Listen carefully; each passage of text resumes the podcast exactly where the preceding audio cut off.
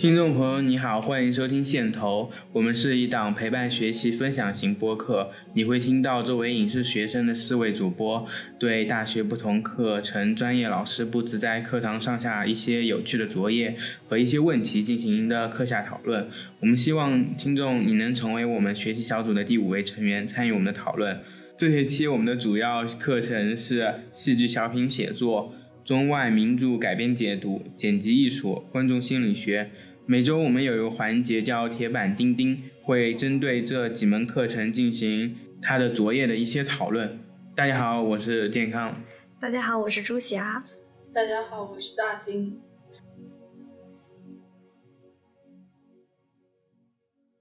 然后本期因为我们的小黑同学去，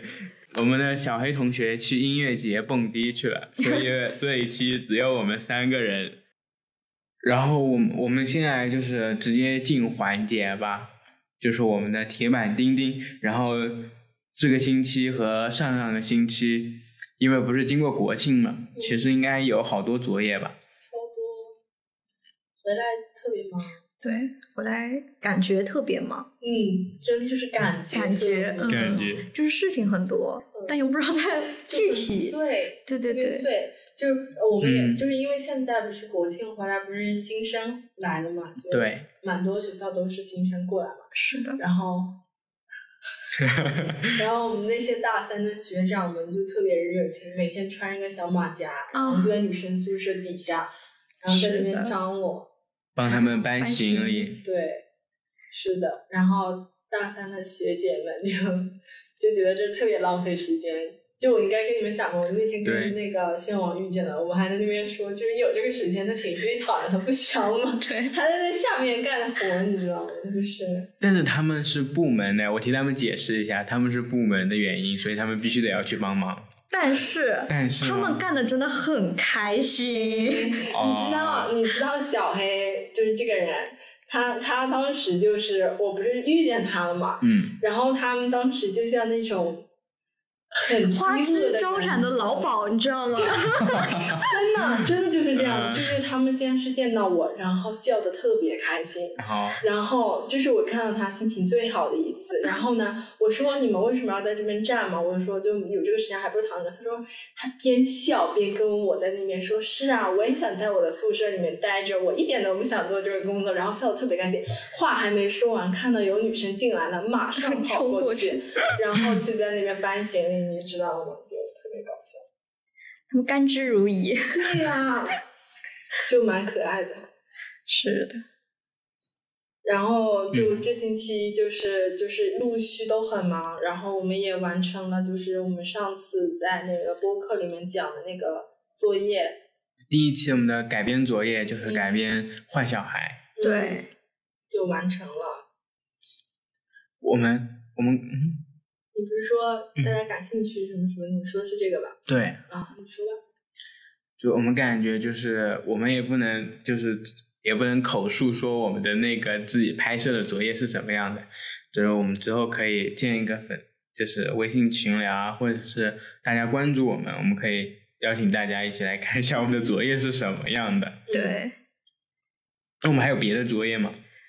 还有一个就是那个我们的戏剧小品。写作的有一个写剧本吧，对，雨后的车站这么一个命题。对，但这个我当时我们聊一下这几门课吧，小聊一下，因为我觉得我当时在想，这个这门课就应该是写啊，就是，然后没想到我们自己还要再演出来。对，我在想啊，那我们不是又在上一门表演课了吗？升级版的表演起来，重点是，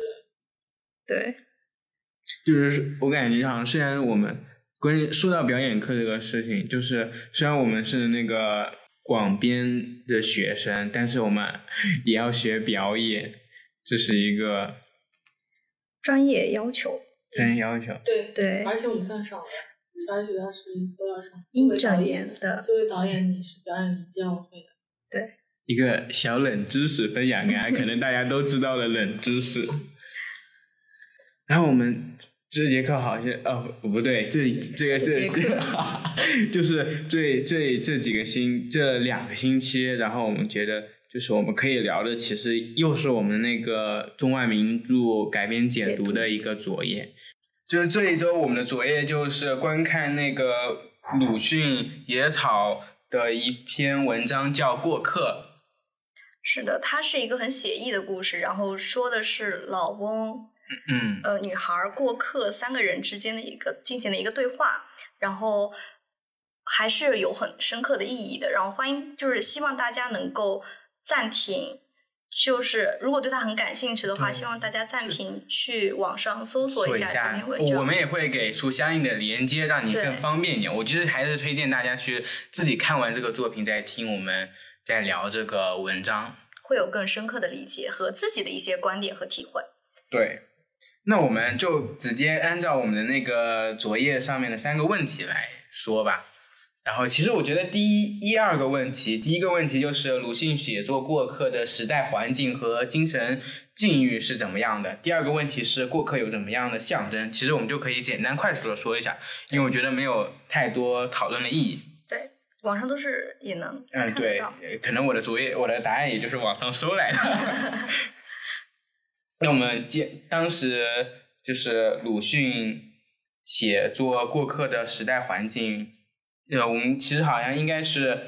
社会刚刚经历了那个五四运动，对，然后人们就是还处于就是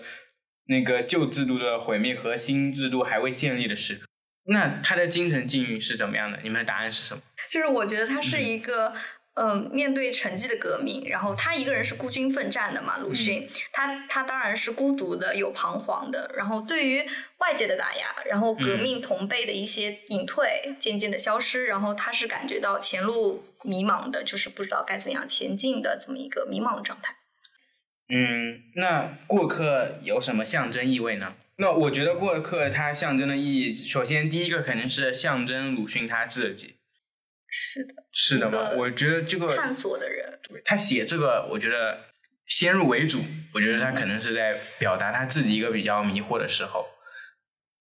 无脑怼又来了，对对，就是我第一遍的确也是觉得那个是鲁迅，嗯，但是我后来越觉得，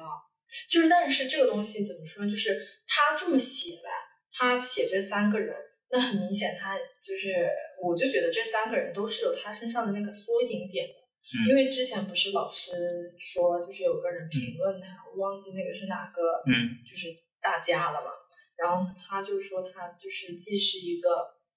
我有点说他过于理想主义，不是不是不是，说他既是什么，又是一个天真浪漫的小孩。他说了这么一句话嘛，就是说他。然后我就就是，所以我对这篇文章呢，就是理解又会发生一个新的变化，就是我就觉得他是迷茫的。但是他迷茫，就是在就是这三个人就都是他，天真的小孩是他，嗯，勇者的为为黑暗而战的那种决心的勇者的过客是他，那个想要逃避，就是说我就在这休息不停的，然后已经看破，他其实是一个看破了的，他看得很清楚的一个老者，然后想要回避的也是他，所以我觉得这三个都是他，他都是他自己的。某一个，嗯，所以他们其实很矛盾，才产生这一段对话。我我赞同你的观点，我也不反驳，因为我也是这样觉得的。嗯，就是三个人其实都是他自己。对，而且他其实这个其实也是为什么我会觉得他是写给青年人的嘛？因为就是当时你也说了是五四运动那段时间，然后受到了一些打压什么的，然后同时就是你你更。他把这三个不同的选择，很鲜明的一种不同的选择摆出来，然后他就是可能就是给你看，就是你想要选择什么样的。这其实这篇文章，我觉得它是一个问问题性文章，而不是说我告诉你我要怎么做新的文章。我的理解是这样子。我我我是认为他是他把他自己内心纠结的三种人格都放在了这篇文章里面。我继续回答那个问题吧，就是它还象征什么？我觉得它还象征了就是当时比较矛盾和迷茫的革命者。对对，然后还有一个，我觉得它还象征着迷茫又焦虑的人们。就是我现在看这个这个这篇文章，我觉得是最后一个是比较贴合我现在的新的，就是前面几个，嗯，因为一个是鲁迅他自己，所以那个是他自己的感受，然后还有一个是迷茫的革命者，是当时那个时代所无就是他们的感受，但是我觉得现在它更多象征的是迷茫又焦虑的人们。我自己看这篇文章，然后不要去想之前什么革命啊什么，对，不要想背景，我就只看这篇文章，我心里是这样想的。我对过客的三层理解啊，嗯就是，就我我是那种，就是从字面上看，我觉得就是分三层，很简单，很简单。嗯就是大家可以自己品一品。就是我觉得一个是人如过客，第二个是人生如过客，第三个是心态如过客，就是这三层。我不太理解，就是就是他他在里面，他首先第一个是人如过客，嗯这三种人，他们对他们这三种，因为最后大家都是走自己各各种不同的路，你明显能看到，就是因为不是都说人的选择会成就不一样的道路嘛？嗯这明显就是三种小孩子什么都不懂，那他的路可能是最不清楚的，有可能是最清楚的，因为简单的人他反而那个明确更自己的简单。对，嗯我觉得是这样。老者他就选择了逃避，然后那个人也是，就是他们三个就是已经是分支开来的一个点，就是所以就是人是如过客。那同理也是，人生就像过客一样，因为为什么？因为它里面说到坟嘛，直通死亡。其实人生就是这样，就是最终的结果就是死亡。你其实这些都是我感能感觉到这些东西都是虚无的一些，就有点这种感觉，给我自己感觉。所以最终人面对的是死亡，所以人生就是如过客，是很快的，过客就是匆匆而过。心态如过客，就是我的心，我的选择是怎么样的，那它就是就是就是我看到了这个社会的不好，我也明白这个社会的不好，但是我依然为我自己而战。他不是说为光明而战，他是为黑暗而战。所以就是说，这份决心和这份勇气，和就是这，他虽然看破了，但是他依旧就是为了自己自己而战。所以就是说，心态是这种这种理解。周霞呢？我我其实就一层含义，就是就是，我就觉得他是革命者，其实我都就是把它放到那个当时的环境里去、嗯去考虑这个事情，所以我其实也就健康刚刚说过的一层一，就是其中的某一层嗯，含义。就是我刚才就是说到那个它象征着现在意义上，哦，现阶段去我们这个时代去看这篇文章，我觉得更多的是迷茫又焦虑的人们。其实刚好就可以到那个第三题，然后他第三题老师给的问题就是结合作品谈一谈你是如何面对人生旅途上的困顿和绝境，就是将其写出，文体不限。这个也是问题的大头，就是也是我们想就是嗯，对，想聊聊聊的。就面对，其实我们感觉这种问题好像是就是面对人生旅途上的困顿和绝境。我觉得在我们的之前的不管是初高中，我觉得这些都有问到过我们。我们有在面临过就是很多选择，就是内心很迷茫的时候，至少是，就是在面对这些东西的时候，我们肯定都是心里会焦虑，会有很多很多，就是对我们来说是一个很困惑、很是一个困境的时刻。但我其实嗯写的不是这个事情，所以我想听一下你们就是有在结合这个问题在谈是吗？就是高高中的一些经历。啊，不是，就是以前的一些嗯，没有没有，我只是想说，就是我觉得这个问题经常出现在我们的那个，就是总是被问到这个问题，然后对我就想，我先想问一下，你们是就是回答这个问题是积极的还是消极的，我是还是积极的，还是有别的那种积极的？嗯，我啊，我当时就是凭感觉写的，可能有积极也有消极的吧，但我最终应该会选择积极的，因为我看到我最后一句话说让自己快乐一点，多爱自己。是 是是，我我我说一下为什么想问这个问题啊？因为我每次看到这种题目，我觉得他就是想让我说，人就要给你打鸡血，人生就是要向前冲。我觉得我每次看到这个问题，不管是怎么，或者是迎合老师，或者是希望自己的问题啊那个一点，我觉得我写出来的东西，我觉得就是积极的，但我我是我是那个、嗯我是没有给回答啊那如果你是这么说问的话，啊那我是没有给回答，因为我没有给不知道。啊。我我给了回答，就是我我是选择积极，但不是为了说迎合这个而写积极，就是我就是上完课之后，因为听过大家的意见之后，我又写了一句话，就是依旧我依旧选择的还是积极的那一面，嗯，就是为什么？我记得我记过一句话，就是嗯就是不是我觉得我必须走主旋律，就必须向前嗯但只是我觉得，就是因为如果我停滞不前，我的生活就会陷入一潭死水。嗯就是我，我不愿意选择像就是老翁那样的生活，就是停下来一潭死水这样子嗯平淡的过一生。嗯然后就是你，你上课的时候提到了嗯那个前方的声音，对生命的召唤。然后我，但是我当时就是。在写那个作业的时候，我是没有 get 到这一点的嘛，所以之后我再去想的时候，我觉得就是如果我不向前进的话，前方的声声音对我来说是一个拷问，就是他问我为什么不向前，哦对我来说是个煎熬，所以我会向前，就是我是这么觉得的，所以我依旧会选择我要向前。我对声音的理解啊，我也是，就是我觉得这个东西是很糊的，你知道，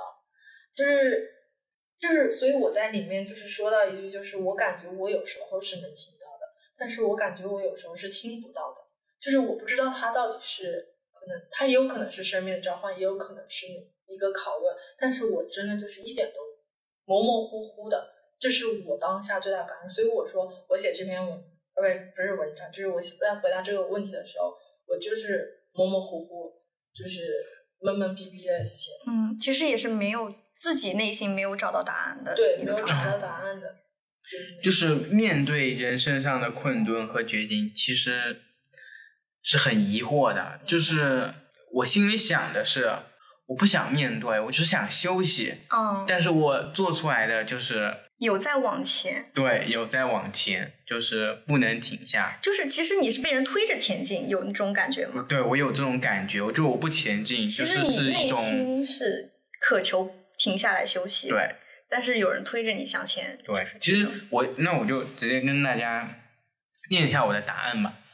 我的答案就是时常听从前方的声音一直在我耳边重复，或有时候也会把这些声音当做自己内心的声音，也或许就是内心自己的声音。听多了，起初自然而然的就觉得这些声音必然有它存在的道理，按照它做，至少不会有太大的坏处，或者未来至少还算有个好的结果在等着我，让自己会有一个分方向。但是陷入困顿与绝境的时候，必然也会怀疑这些声音是否真实，是否准确。嗯，好吧，其实后面还有一段，但是我不想读。简单说一下。对，就是我读，那我就直接，那我就完整的读一遍，就是把后面的那个接下去，就是在这时，我觉得我需要短暂的休息，去讨一杯水，听听别人的声音，或许会让自己对现在坚信的声音产生新的思考。我想，总之，不管我听到的是什么样的声音，我都需要如同过客一样，需要不断的前进，因为那样才能寻求更多的不可能，寻求更多的可能性。可是有时候我做不了过客，但也希望自己做一个文章中的那个女孩，能看到前方的坟之外还有野百合、野蔷薇。当前路不清晰的时候，嗯，我们不得不给自己需要前进找一个自洽的理由。挺好，想成为小女孩挺好。不是，等一下，我我我的意思是，如果我不能前进，但是我觉得，但是我希望前面是有希望的。嗯，但是其实他就是还在前进，你嗯懂吗？就是你你我我自己的，就是我听过嗯你的感受，就是我感觉你是说，呃，坟后面还是坟，一个接一个的坟，就是要不断的往前走。你就是可能在某个阶段会想停下来休息，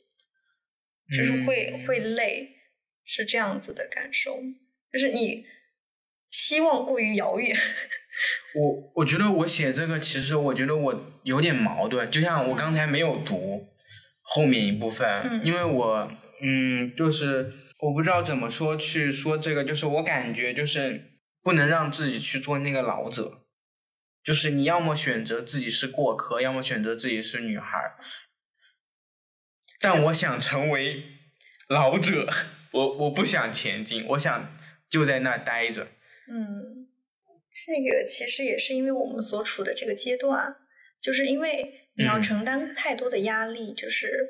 你不得不往前进，对你不能停下来休息。但是其实我们也会累，就是虽然我们现在这个阶段好像也没有做什么，也没有怎么样，但是我们也想说，就是停下来休息蛮好的。就是一个稳定、安稳、踏实的状态，很好，很舒服。但是就是社会在逼着我们往前走，就是一些身边的人在逼着我们向前走，也可能是自己自在己在逼着自己往前走。但自己逼自己的，就是其实也是因为自己心里不踏实，受到别人的影响。嗯，我感觉，我不知道现在大多数人会不会和我一样，就是心里想休息，但是必须往前走，对，但是停下来没什么事儿，但是还得往前走。而且我们处在嗯一个停下来就、就真的是停下来的阶段了。就是不像他们就是工作稳定、安稳踏实的那个时候停下来，我们停下来是可能停下来就等于往后退了，就掉下去了。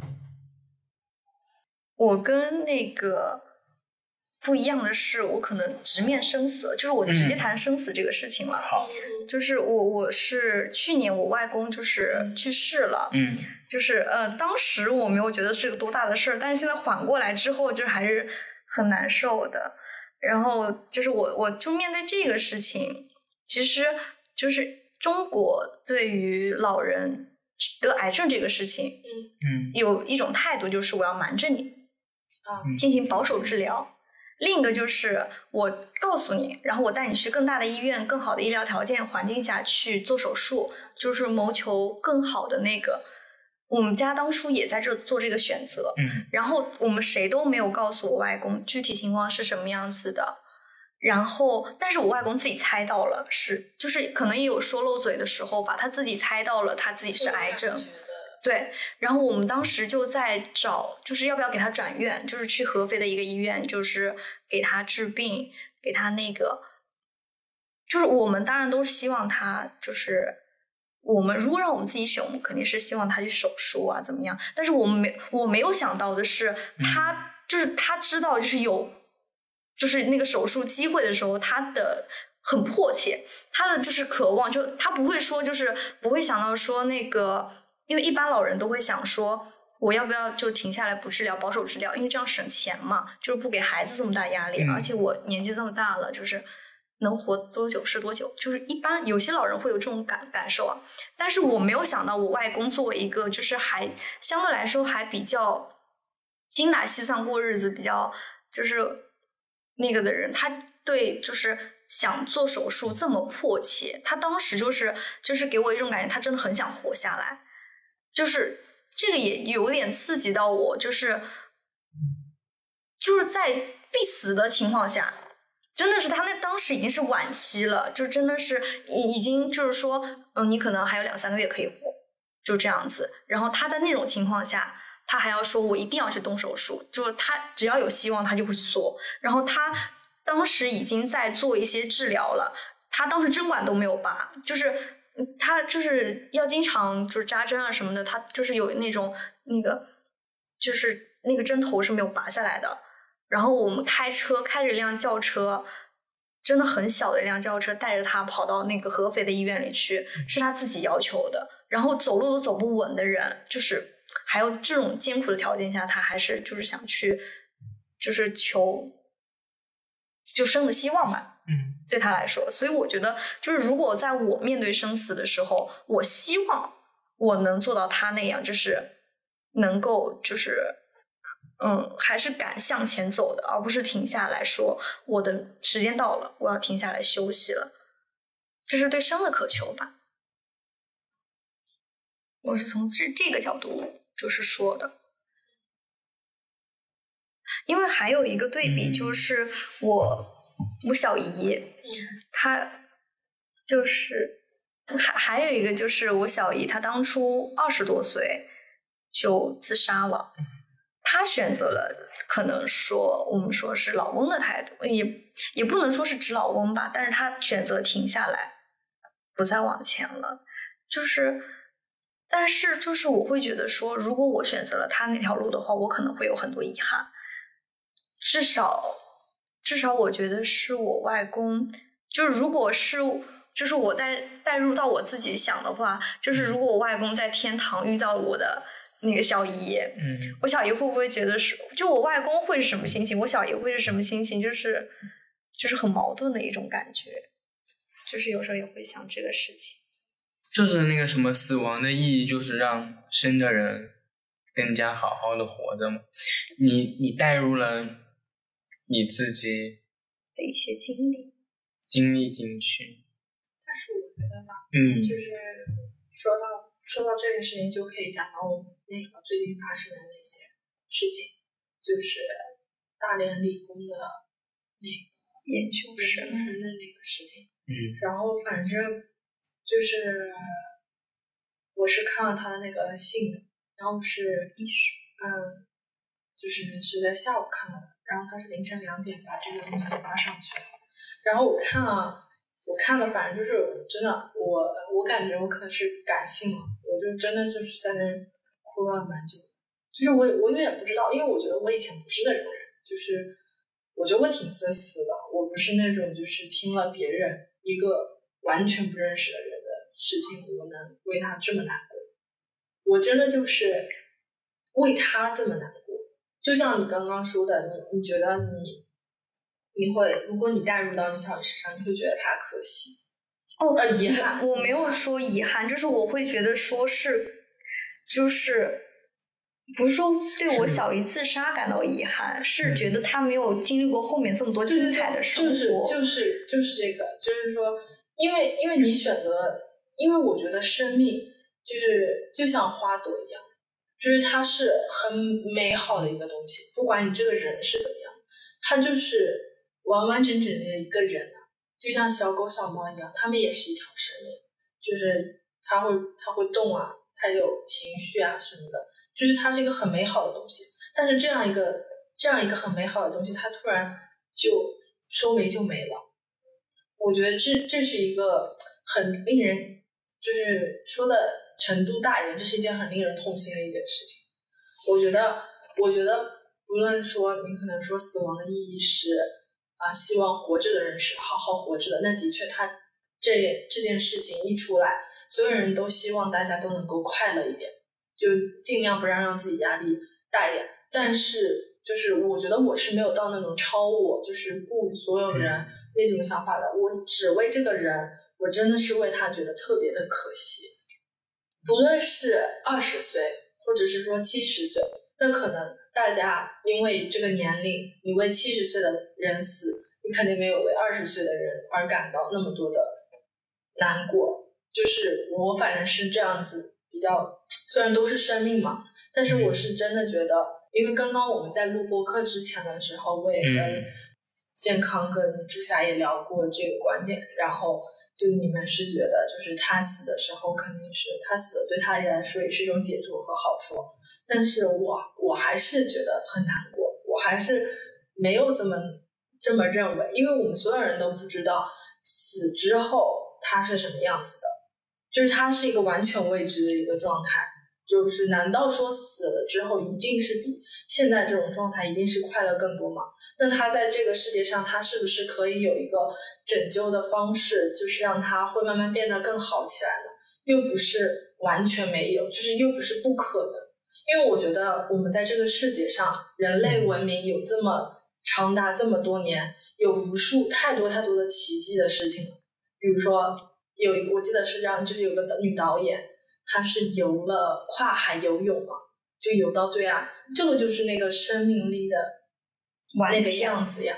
就是那个样子呀，所以我就觉得，就是有太多这样的奇迹了，但是他就是这样子的一个压力大，或者是其他的什么原因，我觉得都是可以拯救，可以让他，让他继续完成他接下来的生活。因为我觉得，我我我觉得我的目光是短浅的，我不会去想死后，或者是说我死得其所什么什么样的，我就觉得你把你的人生把它完完整整的过好，然后让我这个人生就是呃尽量是以我自己想要的方式去做的，我就觉得是一件非常好的一件事情，所以我就觉得特别可惜，就特别难过。同样，我想到他的这件事情的时候，我也想到我身边很多的人，就不知道为什么，就我也跟你们俩讲了嘛，就是我的脑子里可能都有你们，就是你们可能会跟我讲一些什么事情，或者我脑子里也会有你们的那些神态，就是这件事情，还有这个人他的那些。他他那份就是他写的那个微博的那个内容，嗯，就是都会让，就是那个话语太平常了，你就会想到你身边的那些人，他们可能也会有他这样子的那个压力，或者是他们有跟他一样很相似的性格，或者他的他透出来的那种那个他的那些小小的故事，你可能身边的人都感觉他们很像，你知道。所以就是，我就觉得生命是美好的，它又是很脆弱的一个东西。就每个人的生命都是很脆弱，不论这个人他有多坚强，他有多乐观，或者他有多悲观，我觉得他他们都是很脆弱，都是需要好好保护起来的。但是这个保护不仅是需要周边人对他的这个保护和呵护，同时也是需要自己和保护和呵护的。所以我就我就对这件事情，我想到更多的就是说是心理。就是这件事情上上来说，我我想的更多的是这个。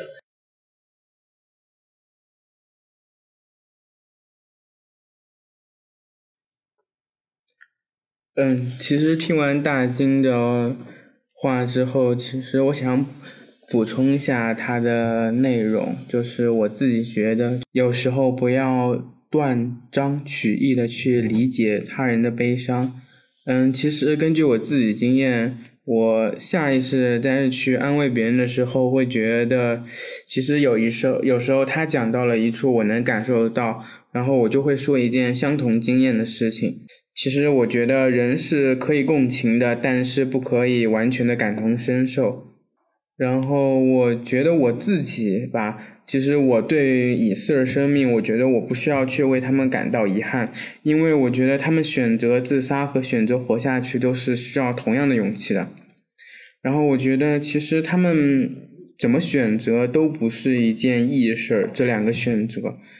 我觉得我们不知道他有没有为选择活下去付出过什么样的努力。其实，也许这不是他的第一次，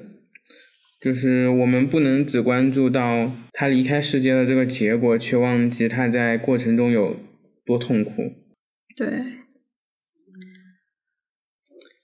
他其实就是也做过很多，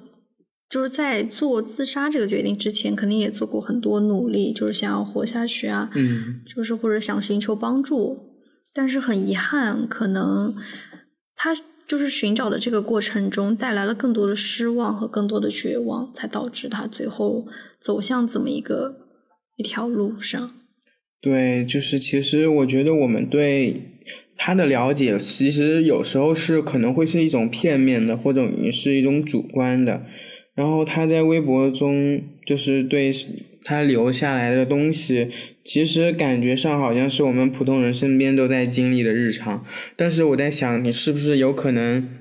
嗯，还有一些东西他没有说，我就觉得他有可能是在弱化自己的压力或者是悲伤，让我们觉得其实这就是一些普通人的日常。对他，我觉得从他的遗书中想带给就是身边的人也好。那些更多的人也好，就是说，是他的一种态度，他的一种善良，就是他的一种对于周周围这些事的理解。然后也也，我感觉到的就是，他可能想说，不要为我的离开而难过，就是或者说而遗憾怎么样。他自己有一个释然的这么一个过程。对，其实，嗯。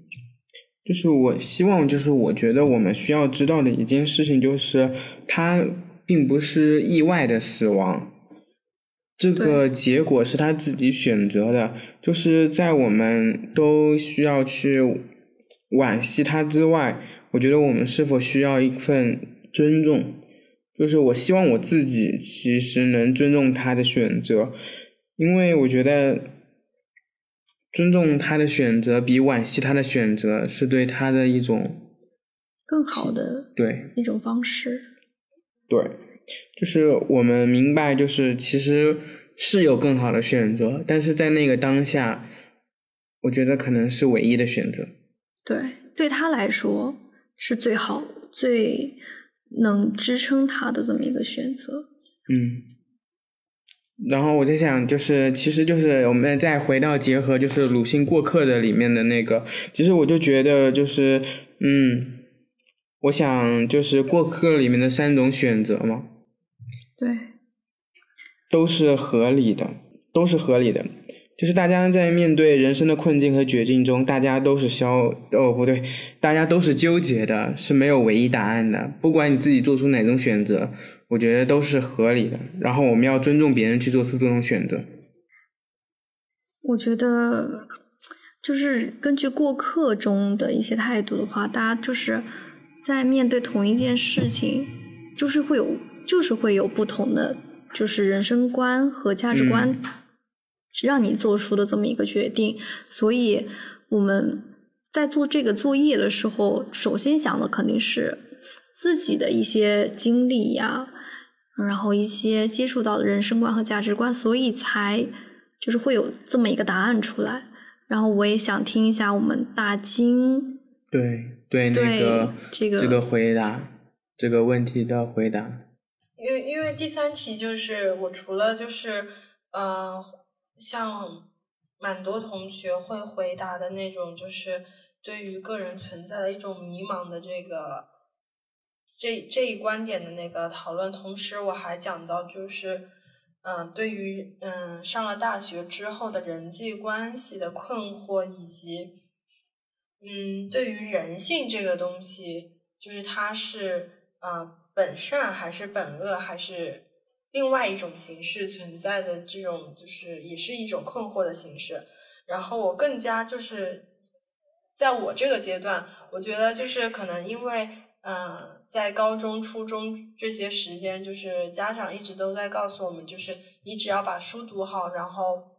其他什么事情都不用管，就是一直在灌输这样的思想。所以说，在自己的世界里面，就觉得我的我只要把书好好读。然后平时时间我就看看电视，就包括像是父母在讨论一些周边人的一些八卦和讨论一些事情的时候，我就会分掉我的耳朵，我选择不听，因为觉得太复杂了，或者说这跟这跟我无关，所以我就不去听。但是等到大学来到大学之后，然后遇到了很多就是五湖四海的人之后，嗯，就会发现就是。这这个世界比我想象中的要更加复杂。然后作为一个就是小白吧，就是这个世界的小白，然后我就觉得就是有点不知所措，如何去处理这样的人际关系。所以这是我写给第二、第二呃第三个答案的困惑。当然，我的解决方法也是，就是我也是很迷茫的，不知道如何去解决。所以就是还是在一种摸索前进的一个过程中。